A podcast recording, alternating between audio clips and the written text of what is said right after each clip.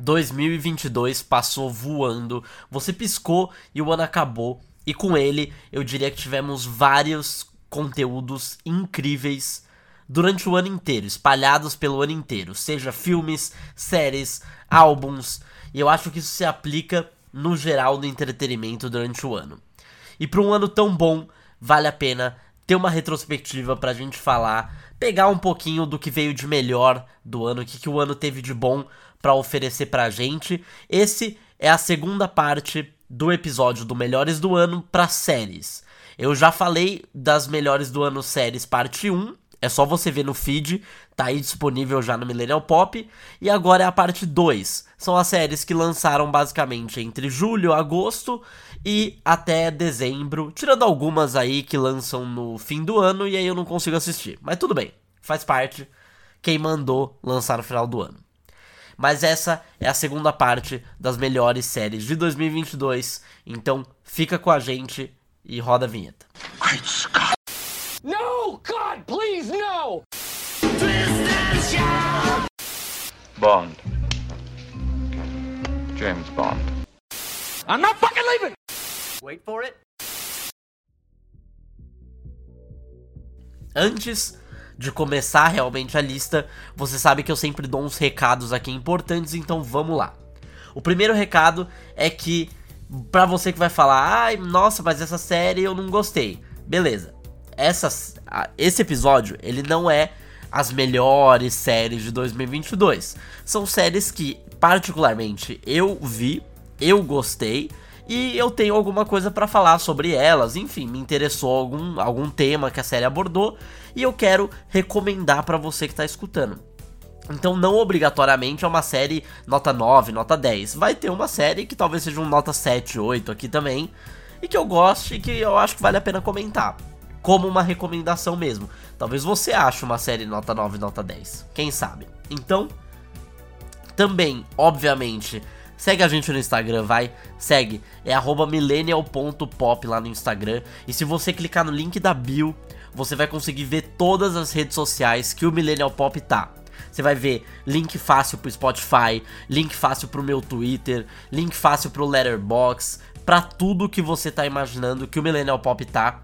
E esse ano, o próximo ano, 2023, vai ser atualizado com mais e mais lugares que a gente vai se enfiando aí na internet. Então fica ligado.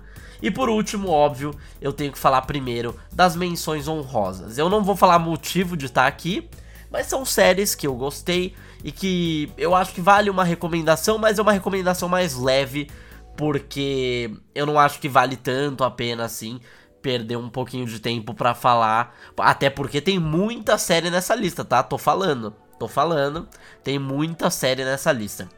E esse ano foi bom porque tiveram séries acabando, séries começando, séries que eu nem imaginava que estariam aqui nessa lista e muito mais. Então, dito isso, bora para as menções honrosas.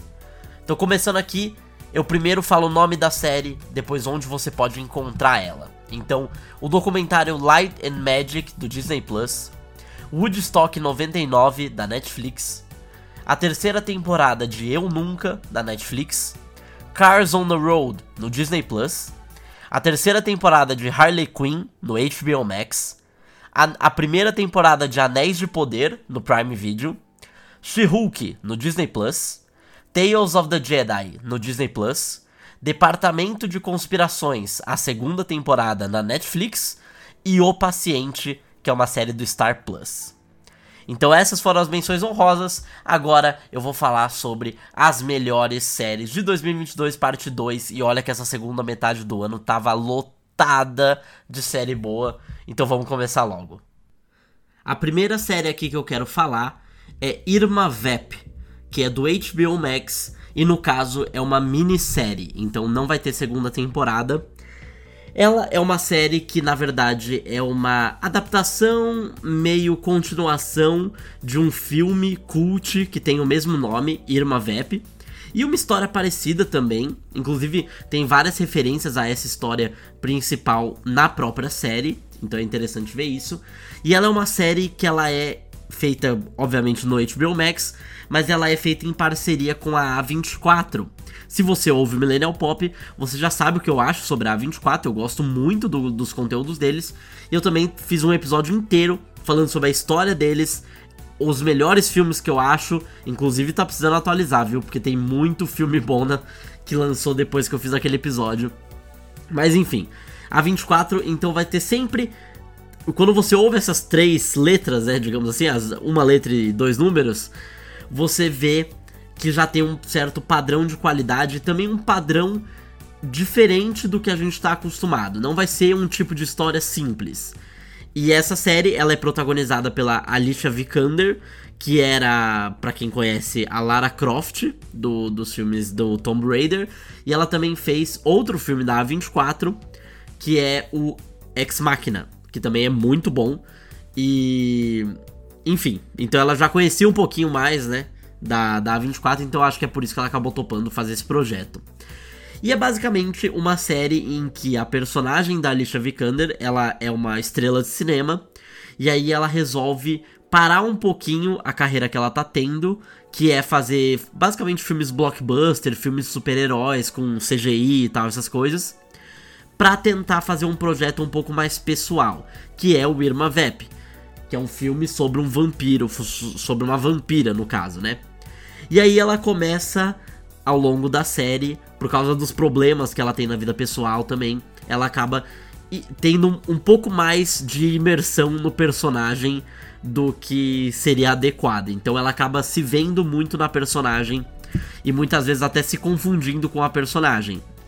Então assim, é, essa série é muito boa. É muito boa. Tem uma cinema, cinematografia perfeita. Trilha sonora muito boa também. Como eu falei, parceria com a A24, a Alicia Vikander é muito boa. É, é conteúdo, tá? Coisa boa, coisa boa. Eu gostei bastante dessa. É uma, como eu falei, é uma minissérie, então não vai ter segunda temporada. É, vale a pena. Vale a pena no HBO Max Irma Vep. E a gente não vai sair do HBO Max, porque eu vou falar agora de Pacto Brutal, uma minissérie também documental falando sobre o caso da Daniela Pérez e o assassinato dela nos anos 90. Eu não conhecia esse caso, mas eu sabia que era um caso relativamente famoso, porque. E aí eu acabei vendo depois o relato das pessoas que eram principalmente crianças no, nos anos 90 que viram esse caso e falam que esse caso assombra eles até hoje, né? Porque é uma, é uma memória muito forte. E foi um caso que foi muito coberto pela mídia. É, teve muita coisa envolvendo esse caso. E eu acho que esse documentário da HBO Max ele é muito bom. Porque, primeiro, ele tira depoimento de muita gente envolvida nesse caso. É, a mãe da Glória. É, a mãe da Glória Pérez, não, a mãe é a Glória Pérez, né? A, a, mãe da Daniela Pérez, a Glória Pérez. Tem o Raul Gazola, que é o. Era um, o noivo ou marido dela. Acho que era marido. Marido dela na época. Tem a galera que trabalhava com ela na Globo. Tem um monte de gente falando sobre esse caso, sobre a importância desse caso e também sobre o que aconteceu depois, porque se você conhece um pouquinho, você sabe o que aconteceu depois do caso, as implicações que ele teve e principalmente o resultado do julgamento e tudo mais. Que inclusive esse caso teve repercussões até ano, esse ano, né? Porque foi nesse ano que o assassino dela, o Guilherme de Pado, ele morreu. Então, até esse ano, pelo lançamento do documentário e por esse, por esse evento que eu acabei de falar, Muita gente estava falando sobre esse caso. E eu acho que o documentário é muito bom em explorar a história, explorar a implicação, principalmente o que, é, o que esse caso causou na vida das pessoas que estavam diretamente envolvidas com ele. Então eu acho que por isso vale muito a pena assistir. É uma série assim, não vou mentir, é uma série pesada, minissérie pesada. É... Não é fácil de assistir, se você tem estômago um pouco mais sensível assim, não sei se eu recomendo. Mas se você gosta, se você quer saber um pouquinho mais, porque eu acho que, assim, da história recente do Brasil, esse é um dos casos mais importantes, mais relevantes, assim, socialmente falando. Então eu acho que vale a pena. Se você gosta um pouquinho, né, dessa história do Brasil e tal. É uma história que, assim, te deixa meio revoltado também. É aquela coisa, o pacote completo. Mas se você der uma chance, eu acho que vale a pena. A terceira série que eu vou falar aqui é agora saindo um pouquinho do HBO Max, eu vou falar de Blackbird, que também é uma minissérie na, na Apple TV Plus, que eu já falei aqui, se você conhece o Millennial Pop minimamente, se você ouve os meus episódios melhores no ano, você sabe que, Black, que Blackbird não, que a própria Apple TV Plus é um dos meus serviços de streaming favoritos, porque eles têm um cuidado muito forte com as produções que eles têm. Eles não saem enchendo de produções, que nem certos streamings. Eles não saem pegando uns projetos meio questionáveis. Assim, de vez em quando tem seus erros. Tem. Mas na sua grande maioria eles têm um controle de qualidade muito bom. Então a chance de você gostar de uma série quando você clica, sendo ela do Apple TV, é muito, muito grande. Então quando eu vi essa série, vi a premissa, vi os atores, falei, vixi, parece ser boa. E aí eu assisti o primeiro episódio e logo no primeiro episódio já me ganhou essa série. Sobre o que, que ela fala? É um criminoso que é interpretado pelo Taron Egerton. Ele é condenado por tráfico de drogas, vai pra prisão e ele faz um acordo de descobrir informações sobre um predador de crianças tentando fazer amizade com ele. No caso, ele tenta fazer amizade com esse predador para tentar descobrir informações onde estão os corpos enterrados. Porque esse criminoso, o outro criminoso, né, o predador, ele vai, se não acharem os corpos, ele vai acabar sendo solto por falta de provas e tudo aquela coisa. Então, ele tem também um uma ferramenta contra o tempo, né? Ele precisa correr porque senão o, o predador vai sair livre.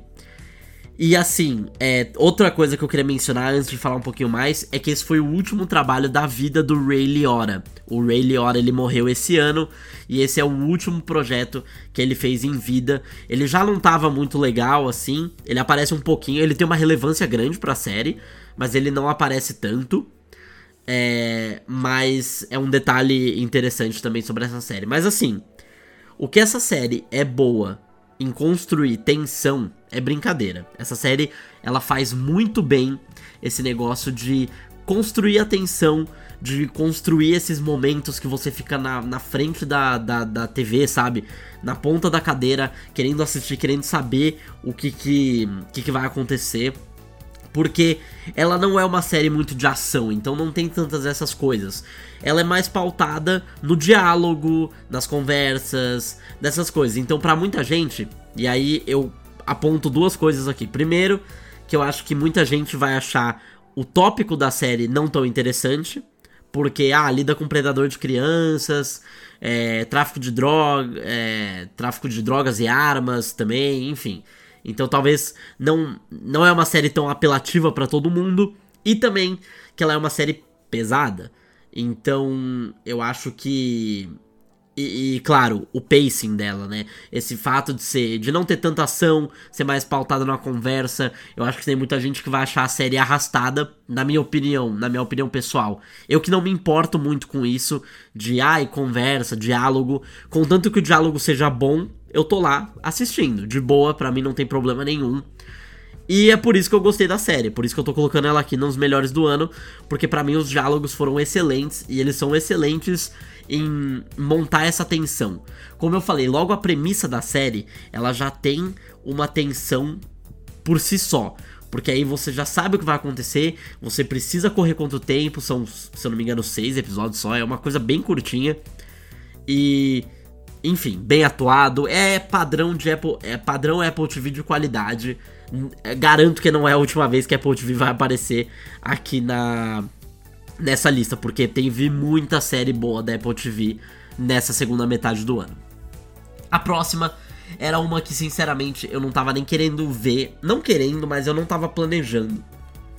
E a série em questão é Sandman, a série da Netflix que já teve, depois de muito tempo de espera, pra eu não sei quem lembra, mas essa série demorou muito para ser renovada, mas foi renovada, a segunda temporada foi confirmada.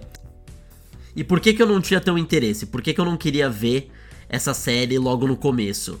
É basicamente porque o, o tema mesmo não, não era muito apelativo para mim, porque eu nunca li os quadrinhos de Sandman, é, nunca li na, nenhum trabalho do Neil Gaiman, eu não sou muito familiar com, com o trabalho dele. E eu acho que. E aí acho que isso me deixou um pouquinho alienado a série. Mas aí quando eu vi as pessoas falando bem, falando bem, e aí eu tentei descobrir um pouquinho mais sobre a história básica, assim, só pra eu me inteirar um pouquinho, né? Sobre a série. Eu acabei gostando bastante dela. E aí por isso que eu coloco ela aqui nos melhores do ano. E ainda bem que teve a segunda temporada confirmada, porque merecia, merecia muito. Pra quem não sabe, como eu falei, essa série é uma adaptação dos quadrinhos do Neil Gaiman. E os, a saga do Sandman tem muitos quadrinhos, tem muitas edições.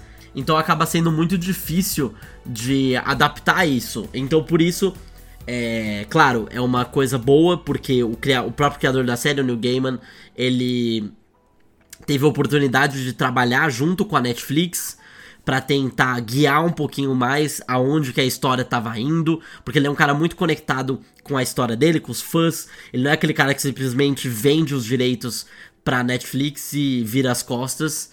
E aí a, a adaptação sai ruim e aí todo mundo fica perguntando o que aconteceu. Nesse caso, foi uma ótima adaptação várias histórias muito legais. Só conseguiu se adaptar do primeiro arco e um pouquinho do segundo arco também. Acabou sendo um pouco misturado. Depois teve dois episódios bônus que foram baseados em histórias é, que não dava, não precisava ter um episódio mesmo na temporada focado nisso, mas que acabou também sendo episódios muito bons, principalmente o dos o dos é, o episódio dos gatos. Eu achei que, que foi muito legal. Enfim, essa série tem o Tom Sturridge no papel principal do sonho, tem bons efeitos especiais eu acho que assim, a série ela se perde um pouquinho no final. Eu acho que ela não precisava talvez ter 10 episódios. Eu sei que é muita história para contar, mas pareceu que a história ficou um pouco amarradinha no final, não ficou tão legal assim. Não sei se eu consegui explicar direito, é, mas a série no começo tava muito mais interessante do que tava no final. Mas tudo bem, eu perdoo, eu acho que é coisa para resolver na segunda temporada porque eu gostei muito dessa primeira temporada, vários momentos muito legais e vários episódios também que eu colocaria entre os melhores episódios do ano. Principalmente, acho que, se eu não me engano, o episódio 5 e o 6. Para mim são dois episódios que entrariam fácil numa lista de melhores episódios de TV do ano. Próxima série que eu vou falar aqui é. é cara, é. O tanto que eu falei dessa série no Twitter, é, o tanto que eu amo essa série, o tanto que eu amo esse universo. Eu já fiz dois episódios aqui no Millennial Pop sobre esse universo. É, é um universo que eu amo muito. É, os dois episódios têm a participação da Isa Valentini. Muito bons episódios, inclusive, recomendo. E eu fiz um episódio só falando sobre essa temporada. Tem quase duas horas e é falando sobre a temporada e a série inteira no geral. Ah, eu tô enrolando muito. Eu estou falando de Better Call Saul, a sexta e última, infelizmente, a última temporada de Better Call Saul. Ou seja, a série terminou, não vai ter mais. Se você é daquelas pessoas que prefere esperar lançar tudo e aí você assiste, pronto, tá aí. Better Call Saul não terá mais episódios, infelizmente. Assim, se essa temporada, ela. Quando eu assisti pela primeira vez, eu falei, nossa, eu acho que ela é a melhor temporada de Better Call Saul até aqui. É, mas eu falei, ah, talvez seja o hype e tal. Depois de um tempo, eu revi a série, para quem acompanhou o episódio com a Isa, o mais recente, que eu falei sobre Better Call Saul. Eu falei que eu, logo quando eu terminei a série, eu comecei a ver ela de novo, porque eu não consegui. Não aceitei que aquele era o final. Não porque o final é ruim, muito pelo contrário, o final é excelente. Então, justamente por isso, eu não queria ficar longe da série. E aí eu quis recomeçar ela. E aí eu terminei, recomecei e vi tudo de novo. E aí eu posso dizer, não, com certeza a sexta temporada é a melhor temporada da série. Para mim, o que essa temporada aqui fez é coisa de maluco. É coisa de. É... Eu sei que tem gente que não curte muito Better Call Saul, porque fala que ai, a série é muito arrastada, é, a série não é tão legal, o, eu assisti os primeiros episódios e não gostei. É sempre assim, né? Assisti os primeiros episódios e não gostei. Não, não curti o tema, sei lá, um monte de coisa. E aí eu. eu simplesmente olho para essas pessoas e eu fico triste. Porque a série é incrível. A série é incrível, merece muito a sua atenção, não só a sexta temporada. Porque assim, a série ela segue um, um sistema de slow burn. Ou seja, ela não vai te dar tudo que você quer ver logo no começo. Ela só vai te dar quando a série acabar. Quando tiver lá pro final, no caso, os últimos 13 episódios da sexta temporada, no caso, a sexta temporada inteira. Você tem um payoff de tudo, absolutamente tudo, e todos os finais, todos os payoffs são satisfatórios. Tudo foi feito com uma maestria impressionante.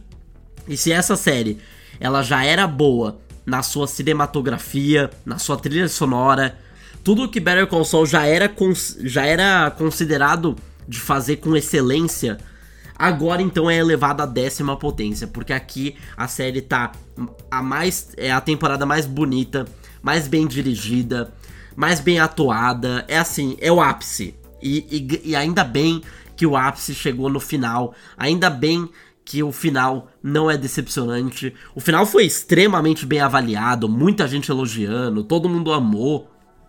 Cara, se você não assistiu Better Call Saul, você tem que assistir porque vale muito a pena. Chega de falar, porque eu já falei duas horas sobre essa série em outro episódio. Então, fica pra ouvir aquele outro episódio. Tem spoilers, mas aí você que sabe o que, que, que você quer fazer com isso. Próxima série que eu vou falar é, na verdade, eu acho que não dá nem para chamar de série, porque é uma experiência. E eu estou falando de O Ensaio. É a série do HBO Max que já teve também a sua segunda temporada confirmadíssima, ainda bem, porque é, é uma das séries que eu mais gostei esse ano, inclusive tá na capa desse episódio. É, um dos três. O, o outro é Better Call Saul, que eu acabei de falar, e agora é ensaio, que eu acabei, que eu tô falando agora. É, e eu chamei de experiência. Essa série ela é uma experiência transcendental. Você não sabe o que. Assim, a premissa é simples. Nathan Fielder, que é um comediante, ele, no caso, a série a gente só sabe que o primeiro nome é, é Nathan. Isso vai ser importante para eu falar daqui a pouco. Ele prepara as pessoas, ou seja, faz um ensaio para eventos importantes da vida das pessoas. Então, sei lá, você, você vai na sala do seu chefe pedir um aumento. Se você falar com o Nathan, ele vai simplesmente fazer o papel do seu chefe e ele vai falar tudo o que pode acontecer nessa reunião para você se preparar.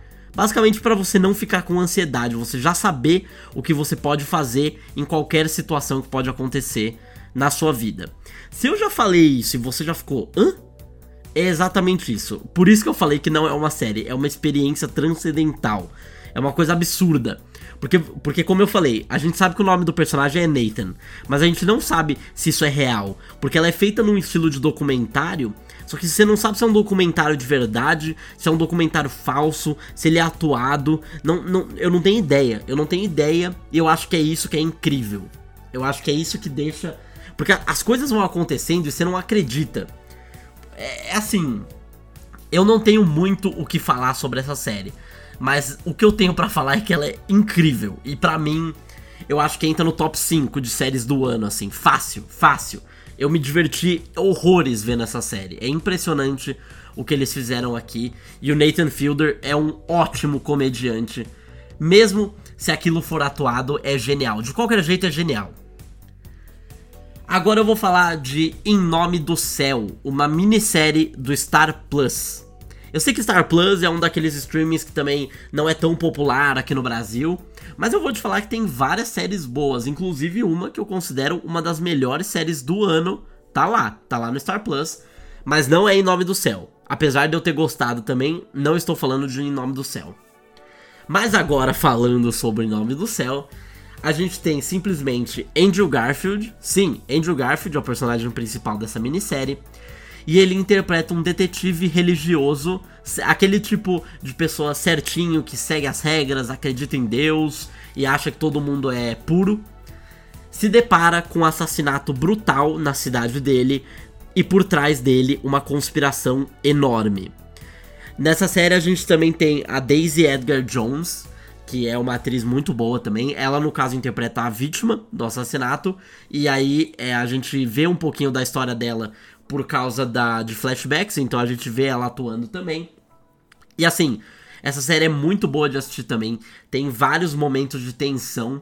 Eu não sabia muito do que se tratava, porque normalmente em coisas de mistério eu não gosto muito de ver trailer e muitas coisas assim sobre. Eu vi umas pessoas falando que essa série era muito boa e aí eu fiquei com vontade de ver também. E aí eu vi e eu agora estou fazendo esse papel, tô recomendando para você, porque para mim é uma série bem legal também. Ela é bem feita na cinematografia, ela é bem feita na atuação, eu acho que o Andrew Garfield manda muito bem, inclusive na atuação. E assim, no geral, é uma série muito boa, ela tem tensão, tem esse negócio de assassinato, se você gosta desse tema. É, Andrew Garfield tá muito bem, Daisy Edgar Jones tá muito boa, é, os atores secundários também estão muito bem. Todo mundo, assim, tá num, tá num nível bem legal. Os, o personagem do Andrew Garfield eu acho que é um personagem muito interessante. Acompanhar ele durante a série, essa evolução dele, é muito legal. Então acho que vale a pena também. No Star Plus, Em Nome do Céu.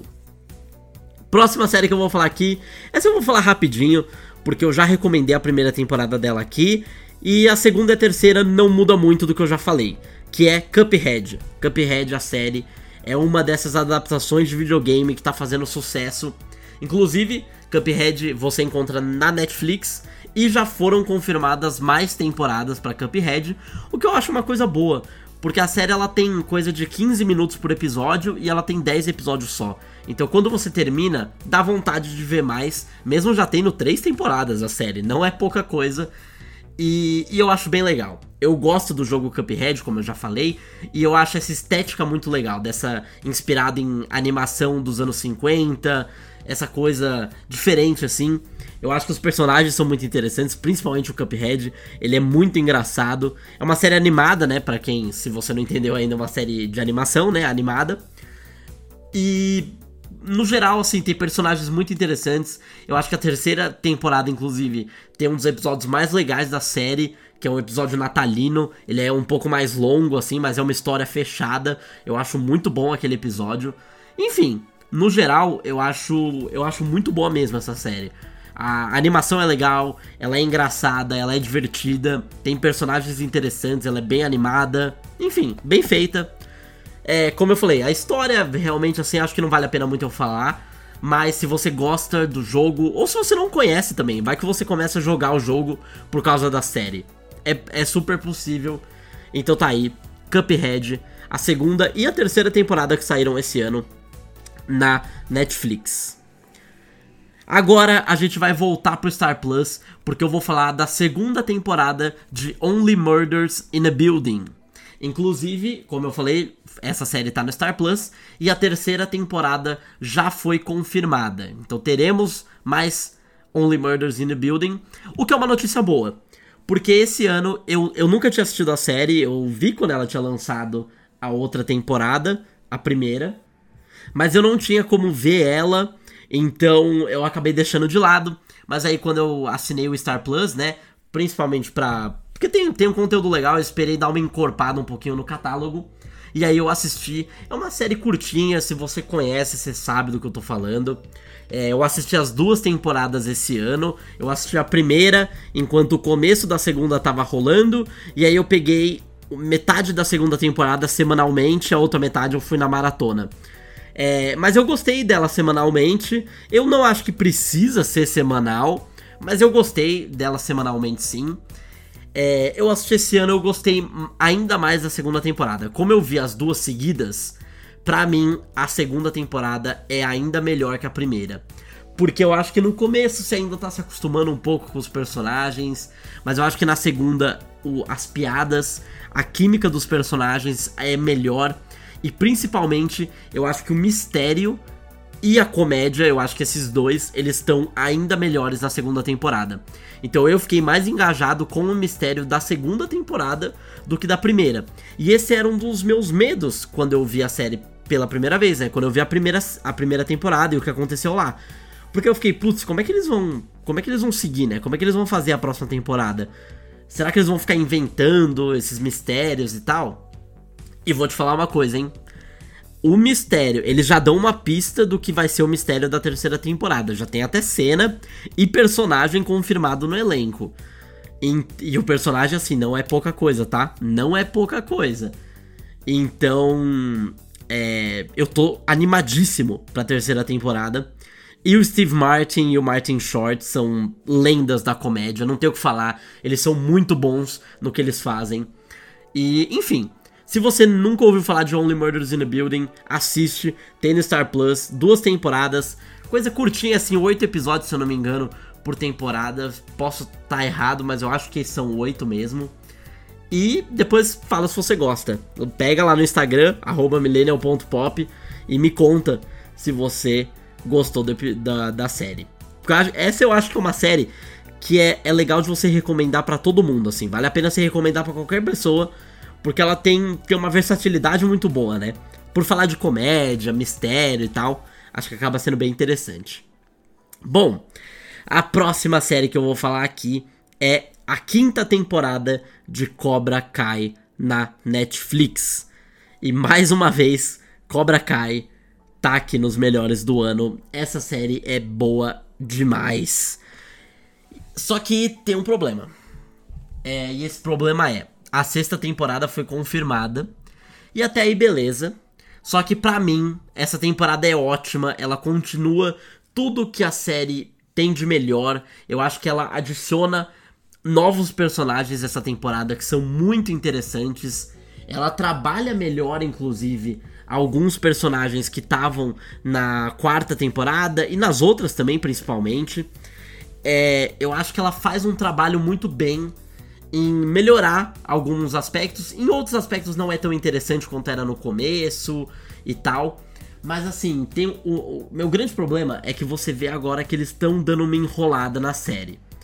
Eles estão enrolando para ter mais temporada e é uma coisa que a Netflix faz direto e eu não gosto que eles fazem isso. Então, meu maior perigo é que a série fique chata, que a série fique sem graça, porque a série é muito interessante, ela tem uma identidade muito boa, as lutas são bem legais, o humor da série é muito bom, os personagens são interessantes. Então seria uma pena de verdade se essa série acabasse perdendo nas últimas temporadas. Para mim, Cobra Kai tinha que encerrar na próxima temporada. A Netflix ela não confirmou se vai ter mais uma, se vai ter a sétima, mas eu espero que acabe na sexta, porque eu acho que aí a série ia ter um final digno. E aí ia ser lembrada por muitos e muitos anos, assim. Porque é muito boa, é muito boa mesmo. Inclusive, eu já falei sobre Cobra Kai aqui, eu falei sobre as duas primeiras temporadas. É, eu fiz um episódio só sobre as duas primeiras temporadas. E eu fui falando sobre as próximas temporadas nos melhores do ano, porque não teve nenhuma temporada até agora que eu não gostei. Então, se você quiser ver um pouquinho mais sobre o que eu falei sobre cada temporada, só procurar lá nos melhores do ano que você vai achar dos outros anos. Depois ouve esse, né? Ouve esse aqui primeiro. Essa série que eu vou falar agora é uma das séries que é, eu não esperava, chegou de surpresa e aí é, acabou ma macetando todo mundo quando ela saiu, quando você assistiu, porque assim, a história é simples. Essa série ela, ela lançou primeiro lá nos Estados Unidos. Então, durante uma boa parte do ano, principalmente assim, perto da, perto da metade do ano, mais ou menos por aí, tava todo mundo lá dos Estados Unidos, que eu sigo, né, gente que lá dos Estados Unidos que fala sobre filmes, séries e tal. Todo mundo tava falando sobre essa série. Todo mundo. Tem, vocês têm que assistir, vocês têm que assistir, têm que assistir. E aí, é... Demorou para chegar aqui no Brasil te, teve uma grande demora para chegar aqui no Brasil. Demorou, demorou. E aí minha vontade de ver só tava aumentando. Eu queria muito ver. Só que aí demorava para chegar, demorava, demorava, demorava. Até que finalmente chegou. Ainda bem, finalmente chegou. E para mim, se não é a melhor série do ano, talvez não, porque sinceramente, aí eu vou falar um pouquinho com o coração de fã. A minha série do ano é Better Call Saul. Eu falei mil vezes já e falo de novo. A minha série do ano é Better Call Saul. Pra mim, a melhor temporada de qualquer série que saiu esse ano é a de Better Call Saul. Mas em segundo lugar, e em segundo lugar chega, chegando perto, porque eu gostei muito dessa série. agora chega, já enrolei. Estou falando de The Bear, ou aqui no Brasil foi traduzido para O Urso. É uma série do Star Plus e que graças a Deus tem a segunda temporada confirmada e necessária. O que é essa série? Se você se você costuma acompanhar filmes e séries normalmente, você provavelmente já deve ter visto alguém falando sobre essa série, se não eu, porque eu no Twitter falei muito sobre essa série também. Lá no Twitter é onde eu solto as recomendações. Se você quiser recomendação boa, me segue lá. E pra você achar meu Twitter, você vai ter que ir no meu Instagram, millennial.pop, link da bio, você acha lá o meu Twitter. Se você quiser recomendação de série boa, boa mesmo. E para mim, essa é a surpresa do ano, porque uma surpresa é o quê? É quando você não espera, quando você não sabe, e aí a, a coisa chega e te surpreende. Para mim foi exatamente isso que aconteceu. Então foi a melhor surpresa do ano. Eu fui ver porque estavam elogiando muito e não decepcionou. Isso que meu hype tava nas alturas e mesmo assim não decepcionou. Logo no primeiro episódio, primeiro episódio é excelente, porque ele já mostra o que, que a série vai fazer com você ela te deixa ansioso, ela te deixa é, com energia no corpo e, enfim. Bom, qual é a história da série, caso você já esteja querendo saber para ver se vai ver ou não? O irmão de Carme, Carme no caso o personagem principal, o irmão dele morre e ele é deixado o restaurante do irmão em Chicago. É um daqueles delis lá que vende sanduíche italiano e tudo mais em Chicago. Ele quer muito que dê certo esse restaurante, mas ele tem vários obstáculos. Um deles sendo ele próprio. Ele, porque ele é um dos maiores chefes do mundo, um dos chefes mais renomados do mundo, e aí ele tem que parar a vida dele para ir cuidar desse restaurante em Chicago, porque significa algo para ele. E aí você, eu não vou falar mais nada porque você vendo a série você vai descobrir. E assim, essa série é sensacional. Ela tem um dos melhores. Ela tem dois dos melhores episódios do ano. Para mim, os dois últimos episódios da série, dessa temporada no caso, são os dois melhores episódios do ano. Ela é curta, tem os seus 20 e poucos minutos por episódio, o que também era uma coisa que eu não esperava de jeito nenhum. Me surpreendeu, é, é curta, é fácil de ver e é sensacional, vai te deixar no chão. Porque ela fala muito sobre a vida de um cozinheiro, porque existe muito essa glorificação da vida do cozinheiro. E é legal que esse tema foi abordado um pouco em algumas coisas esse ano, né? Não só o The Bear, como teve o menu também, o filme no caso, se você quiser saber. Se eu falo sobre esse filme nos melhores filmes do ano, é só você conferir o episódio dos melhores filmes do ano, parte 2. E o Menu é um filme que fala sobre isso também, toca nesse assunto, e essa série eu acho que toca ainda melhor, porque fala muito sobre essa glorificação, sobre esse trauma que é a vida de cozinheiro, sobre essa. Principalmente quando é um cozinheiro que tá no mais alto nível. Então ele não pode cair, ele não pode perder o nível, ele não pode decepcionar. Porque ele tá lá suando, chorando, enquanto você tá no restaurante lá conversando e se divertindo. Então, e, e toca em outros temas também, como família, luto, trabalho, sobre como a nossa sociedade ela se afoga no trabalho. Eu acho tudo isso incrível. É uma série recheada e não é piada intencional, mas é uma série recheada de coisas boas, recheada de temas importantes que ela aborda e de, e de jeitos assim impecáveis. Ah, eu tô até sem, sem ar já, de tanto que eu falei dessa série. Mas assim, como eu falei, para mim a série do ano é Better Call Saul, mas é porque eu sou um esquisito mesmo. A série do ano da maioria das pessoas é The Bear, então pode assistir que você não vai se decepcionar. Agora, eu falei de uma grande surpresa do ano, mas agora eu vou abordar uma polêmica, tá? Eu vou falar sobre a série Dahmer. Na verdade, Monster. Dois pontos Dahmer. Basicamente isso. Eu, o título é enorme, mas eu não vou falar o título inteiro. Ela era originalmente para ser uma minissérie, mas aí ela teve uma. Porque a série fez um sucesso absurdo. Ela ficou em primeiro lugar da Netflix por muito tempo. É, até hoje ela é comentada por vários motivos que eu vou citar daqui a pouco. Mas ela já tem a segunda temporada confirmada.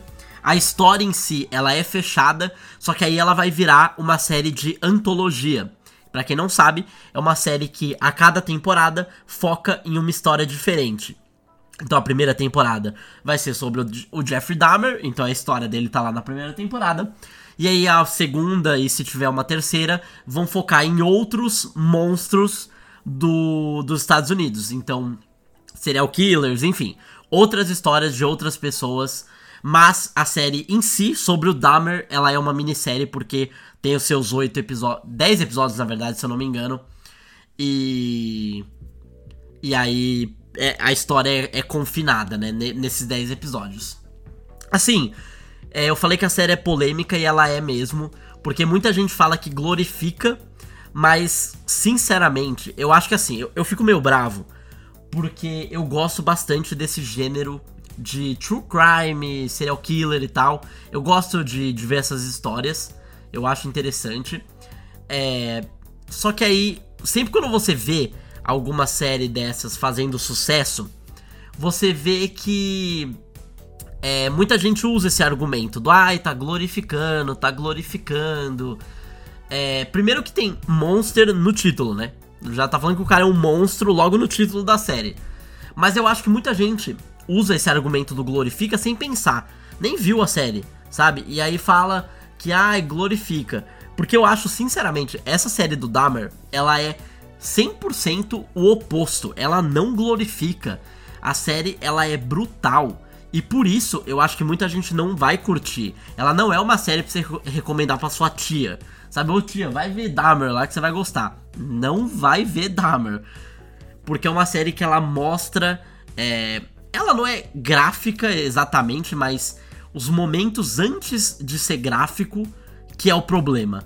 Porque ela sabe criar uma tensão. Eu falei de outra série também que sabe criar tensão nesse episódio. É, a Dahmer é uma que faz muito bem isso. É, sabe criar tensão. Eu acho que a atuação do Evan Peters, a interpretação dele como Dahmer é muito boa, porque se você for ver vídeos reais do Dahmer, você vai ver que o Evan Peters ele teve uma, uma precisão absurda. E eu acho legal. É, mas eu acho que ao mesmo tempo, essa série também ela é polêmica por outro motivo também. Porque muita gente acabou ah, usando o Halloween para se fantasiar de Dahmer, usando memes da série, enfim, alguns deles até que eu dei risada quando eu vi, mas não é certo, sabe? Sei lá, eu acho a história pesada, a história é séria, aconteceu de verdade, não é ficção. Então, sei lá, isso eu não gostei também. Eu acho que os dois espectros estão bem complicados, porque eu não acho que a série glorifica. Se você for ver a série pela série, você vai ver que não glorifica, que fala mal do Dahmer, digamos assim, né? Ela mostra que ele realmente era um monstro, que ele não tinha apreço por nenhum ser humano.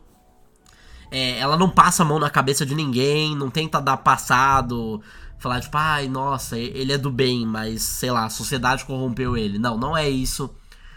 Então, olha, no geral, para mim é uma série boa. Meu, o único defeito, assim, da série mesmo, porque tudo que eu falei de ruim da série não é da série, e sim da reação das pessoas a essa série.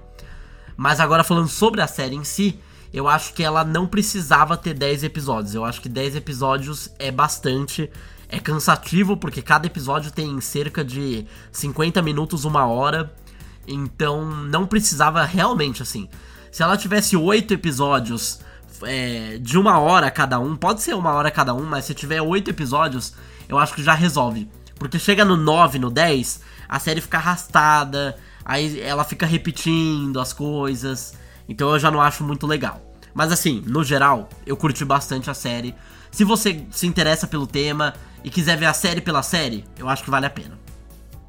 Agora eu vou falar de. Voltando à Apple TV Plus, né? Porque fazia tempo que eu não citava ela. Dessa vez eu vou falar sobre Mal de Família. Outra grande surpresa do ano. Porque para mim não era uma série que eu tava planejando assistir. Mas aí eu vi o trailer, eu acabei, eu acabei gostando do trailer. E aí com isso eu fiquei com vontade de ver a série. Eu assisti o primeiro episódio e logo no primeiro episódio a série já me ganhou. Então eu fiquei com vontade de ver o resto. E foi assim até o final da série, basicamente. É, a série ela acompanha as irmãs Garvey é, quando o cunhado delas morre. O seguro de vida começa a investigar para ver se ele vai dar a indenização. E aí eles talvez descobrem que a verdade pode ser muito mais complicada do que isso. E é muito interessante essa série. Inclusive, ela teve a segunda temporada confirmada, o que para mim, sinceramente, não precisava. Aí é uma crítica que eu tenho à Apple TV Plus. Eu, a, a, a história da primeira temporada, ela é fechada. Tanto que eu achei que essa série era uma minissérie, não precisava ter mais uma temporada, na minha opinião. Então, beleza, vai ter, espero que seja boa, eu vou assistir, mas para mim não precisava. Se fosse uma minissérie, eu acho que ia ser muito bem fechada, mas tudo bem, para mim é uma ótima série. As personagens são incríveis, cheias de carisma, e para mim, o, um dos grandes vilões do ano é esse cunhado dessa série. Que para mim, o ator dele fez um ótimo trabalho em criar esse cara, em criar esse vilão, em criar esse cunhado que as irmãs odeiam e que é uma pessoa completamente desprezível mesmo. Ele é uma pessoa horrorosa. E eu acho que ele fez isso com um trabalho incrível. Para mim, então, um dos melhores vilões do ano, uma das grandes surpresas do ano, e para mim, sinceramente, uma grande série. De verdade, eu me diverti muito assistindo. É uma série de drama e comédia, mas é principalmente focado na comédia. Alguns temas de drama. Eu acho que ela sabe muito bem quais são esses temas, então ela trabalha eles muito bem. Enfim, muito bom, muito bom. Mal de Família, é, em inglês é Bad Sisters, da Apple TV Plus.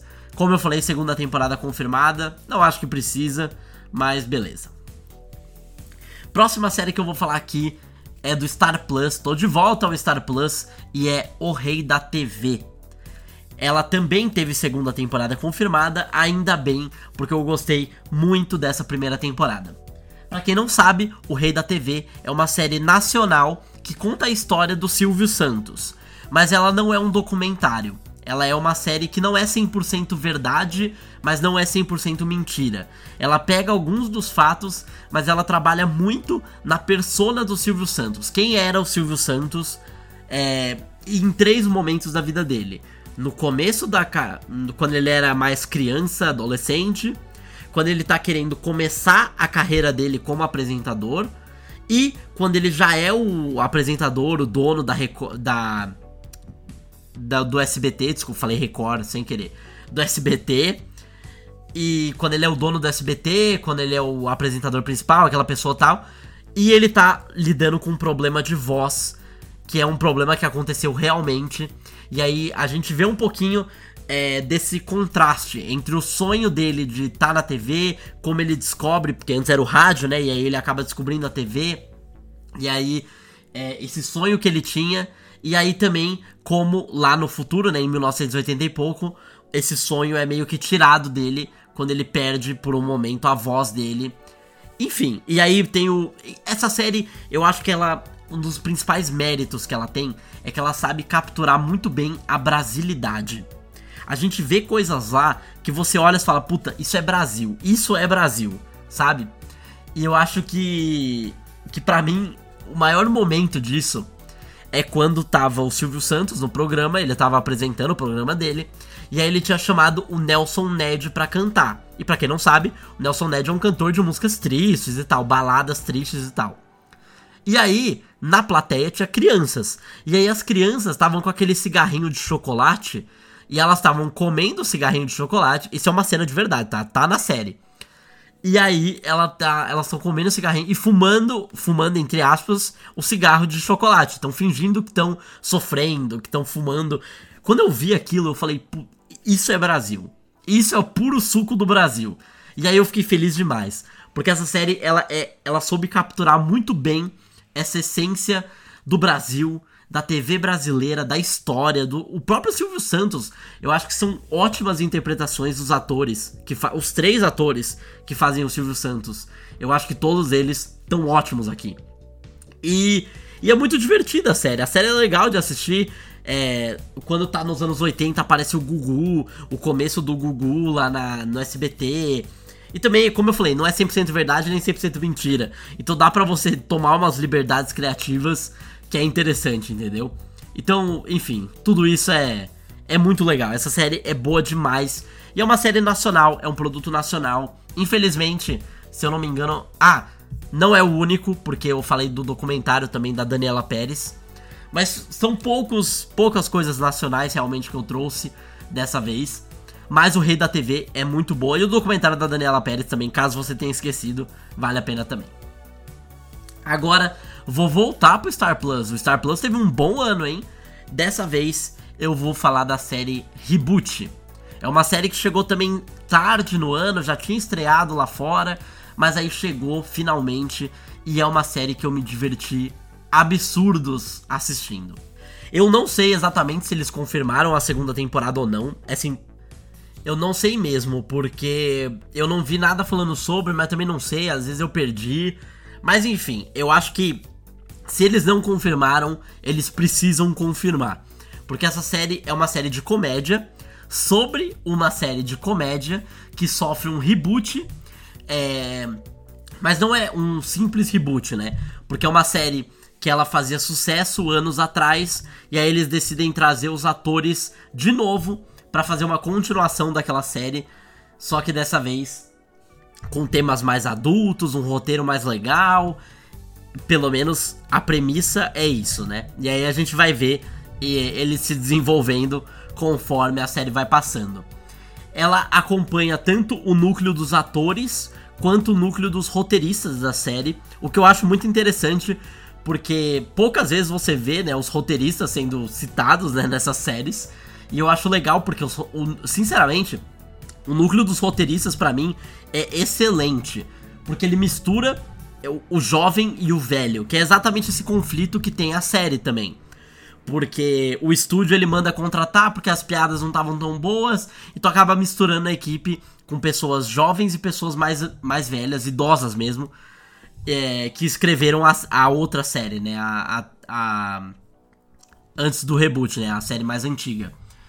E aí, para mim, enfim, essa, esse núcleo dos roteiristas é incrível, os atores é legal também.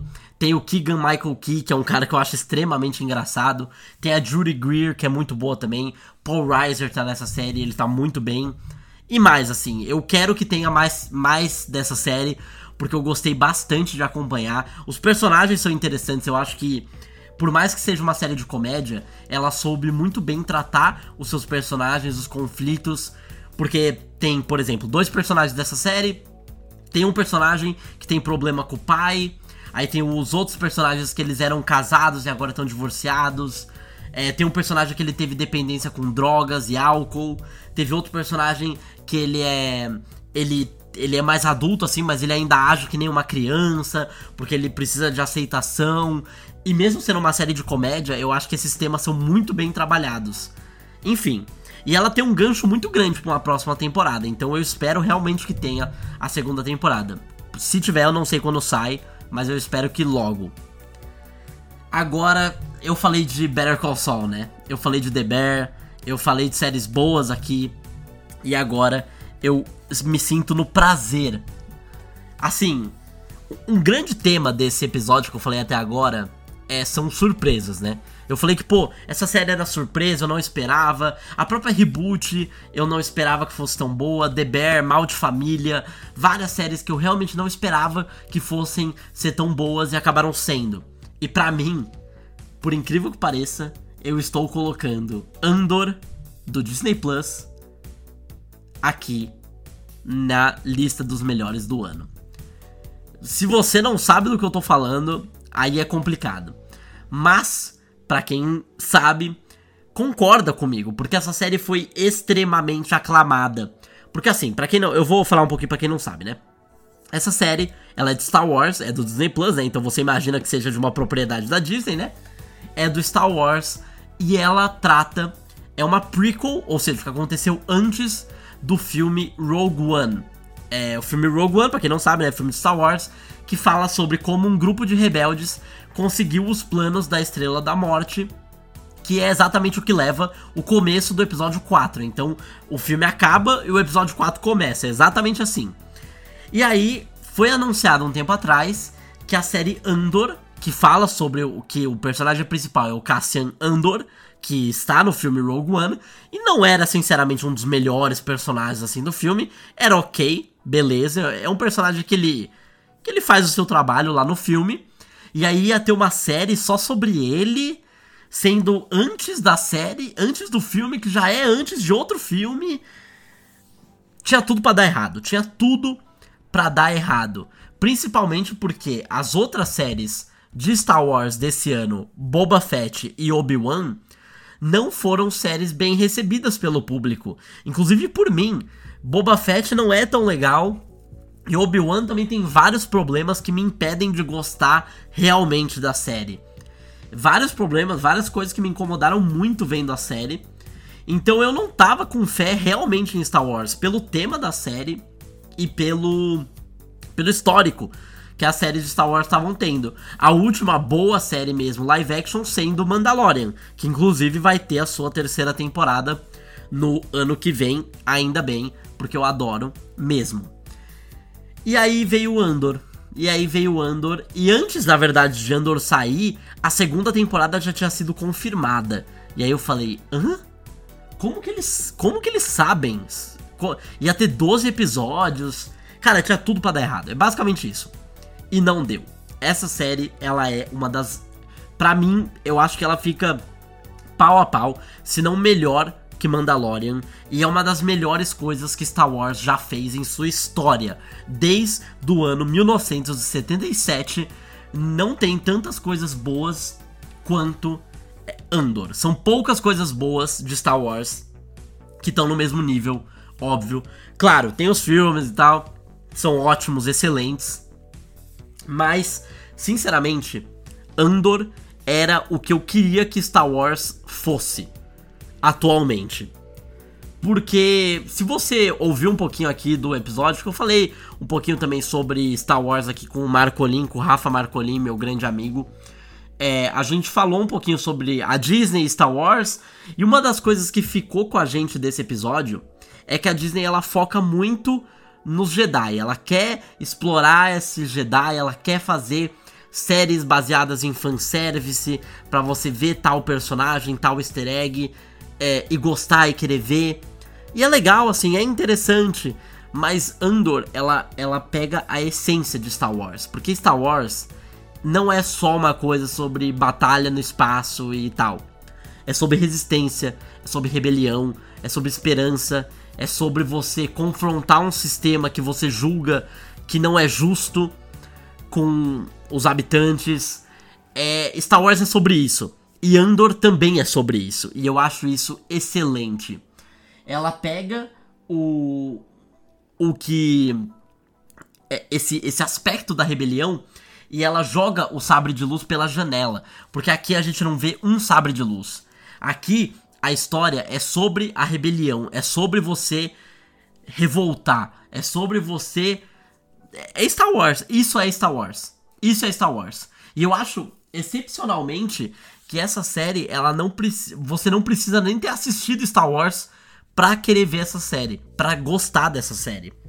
Se você quiser ver, eu acho que principalmente aqui no Brasil, é, pela situação política que a gente tá vivendo, muita gente reverenciando a ditadura, falando sobre os tempos da ditadura como se fosse o paraíso. É, essa série ela vai de contra, ela mostra o que, que um regime totalitário pode fazer, pode causar, os danos que ele pode causar. E para mim foi perfeito, me arrepiou em vários momentos. Assim, o personagem Andor agora é um dos meus personagens favoritos de Star Wars, pelo menos em memória recente. É, eles conseguiram melhorar o personagem, adicionar personagens secundários. É, grande parte da série ela foi feita com cenários práticos, então não tem tanto uso de CGI, o que eu acho excelente para mim. Por favor, as séries podiam fazer mais isso. Enfim, Andor é para dar exemplo.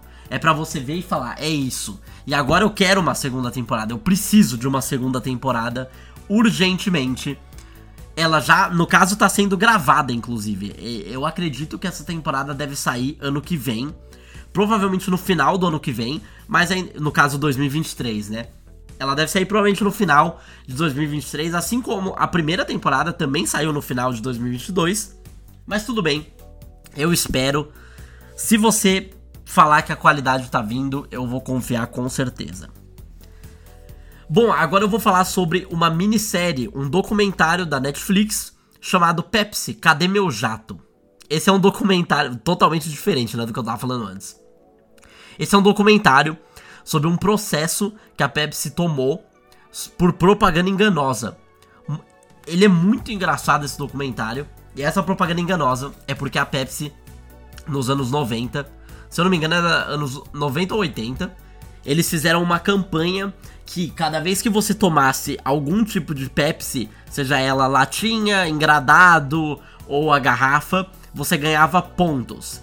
E aí, quando você ia acumulando esses pontos, você poderia trocar por brindes. Então tinha, por exemplo, é, uma jaqueta da Pepsi, uma camiseta da Pepsi, um óculos da Pepsi, um tênis da Pepsi. E aí, na propaganda que eles faziam para divulgar isso, eles divulgaram que com 7 milhões de pontos Pepsi, você poderia ganhar um jato militar. E eles não, eles esqueceram de colocar que era uma brincadeira, porque com propaganda a gente não brinca, né? É, não dá para simplesmente aceitar que todo mundo vai levar aquilo como brincadeira. E um cidadão não levou aquilo como brincadeira e processou a Pepsi querendo que ela desse o jato para ele. Ela, ele não queria o dinheiro, ele queria o jato. E só por aí você já sabe que a série ela vai ter um tema divertido. Ela não é aquele documentário super sério, é engraçado, é dinâmico, muito bem feito. Tem só quatro episódios, se eu não me engano, ou, é, ou são quatro ou são três. E é muito bem feito. Se você quiser saber dessa história, é uma história que para mim era inacreditável, mas eu achei muito interessante mesmo. E é isso, acho que vale a pena. Bom, a gente tá chegando no final da lista. E agora eu vou falar da segunda temporada de The White Lotus no HBO Max. White Lotus já teve a sua terceira temporada confirmada e ela é uma dessas séries de antologia que nem eu falei. Por quê?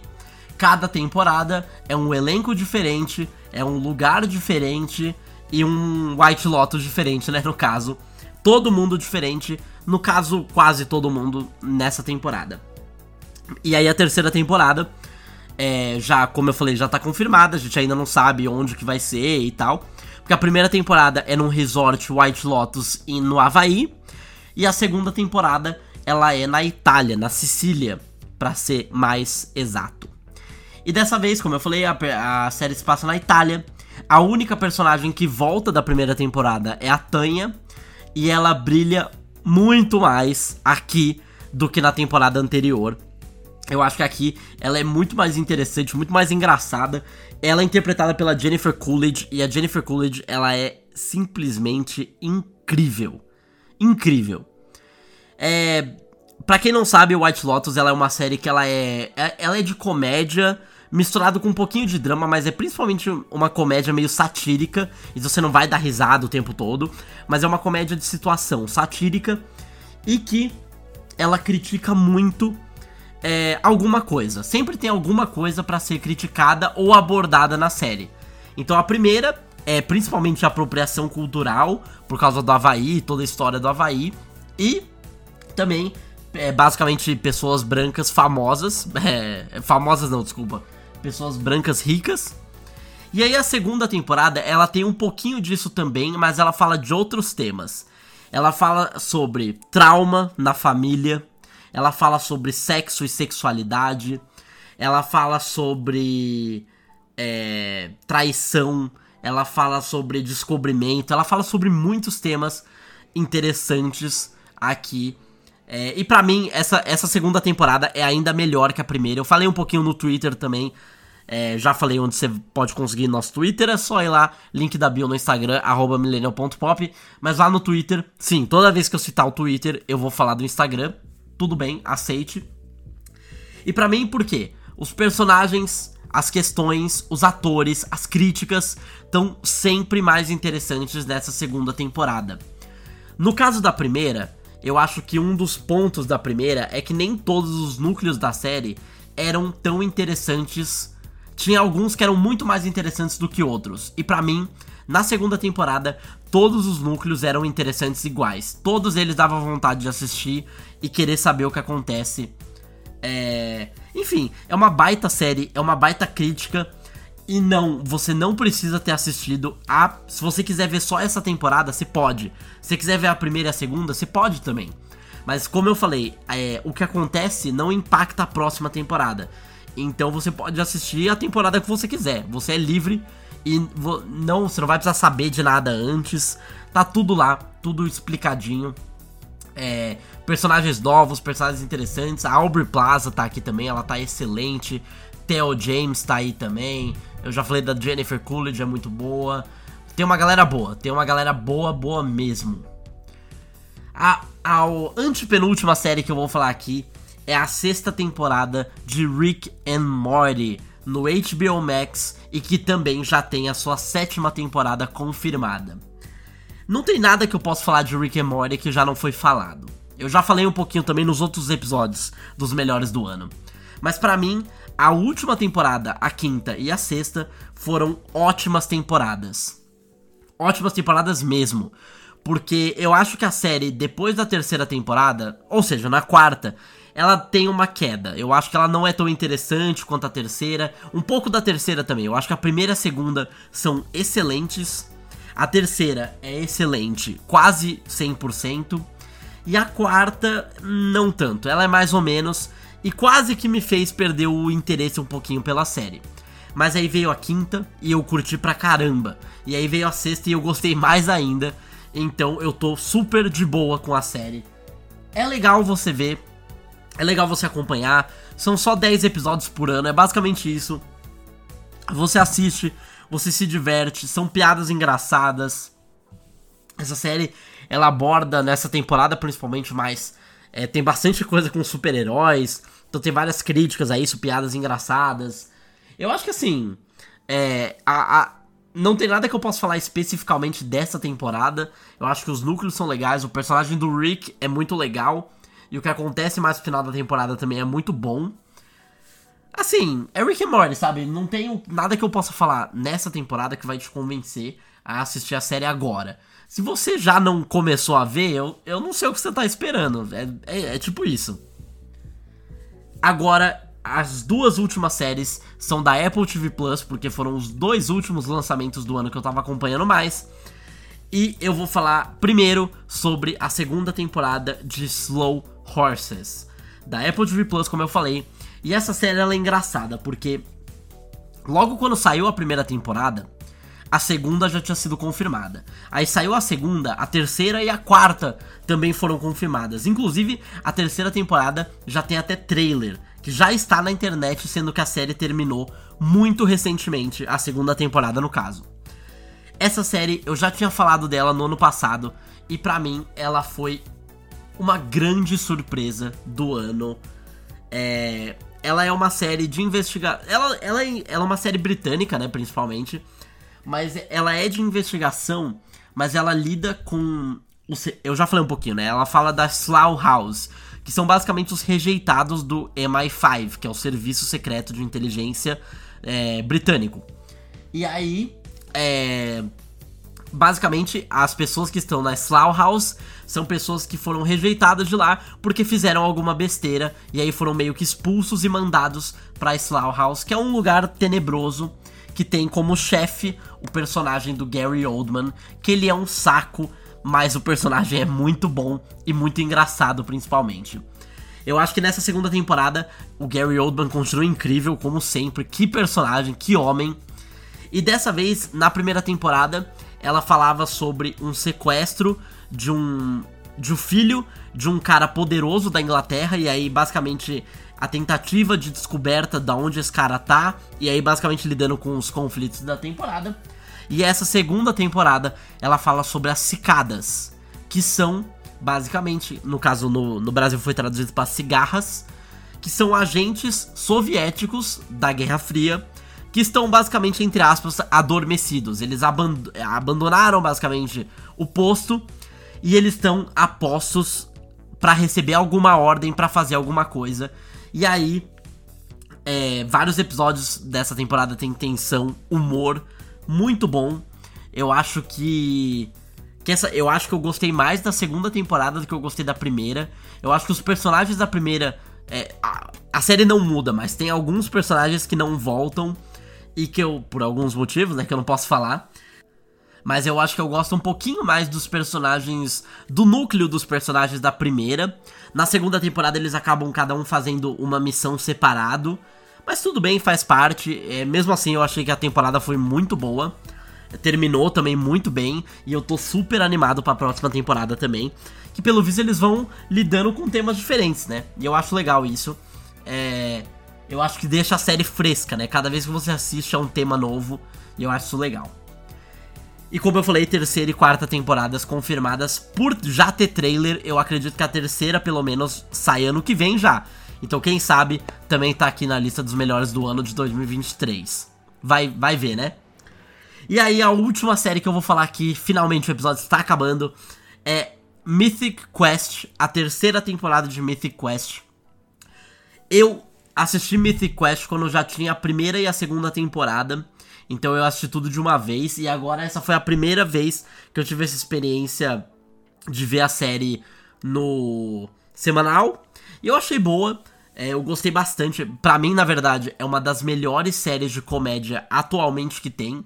E você vê a habilidade da Apple TV Plus mais uma vez. Eu falei do controle de qualidade, mas eu acho que eles têm uma habilidade muito grande em fazer séries de comédia das melhores séries de comédia que tem atualmente, as grandes são da Apple TV Plus, que para mim é Mythic Quest e Ted Lasso. Que se Deus quiser, Ted Lasso volta no que vem também. É, que eu tô ansiosíssimo para a próxima temporada de Ted Lasso. É, mas é legal, eu, eu, gosto da, eu gosto da série. Eu. Pra mim é uma das melhores séries de comédia. Ela basicamente trata de os desenvolvedores. É, a gente acompanha, né? Os desenvolvedores de um jogo de RPG chamado Mythic, Mythic Quest.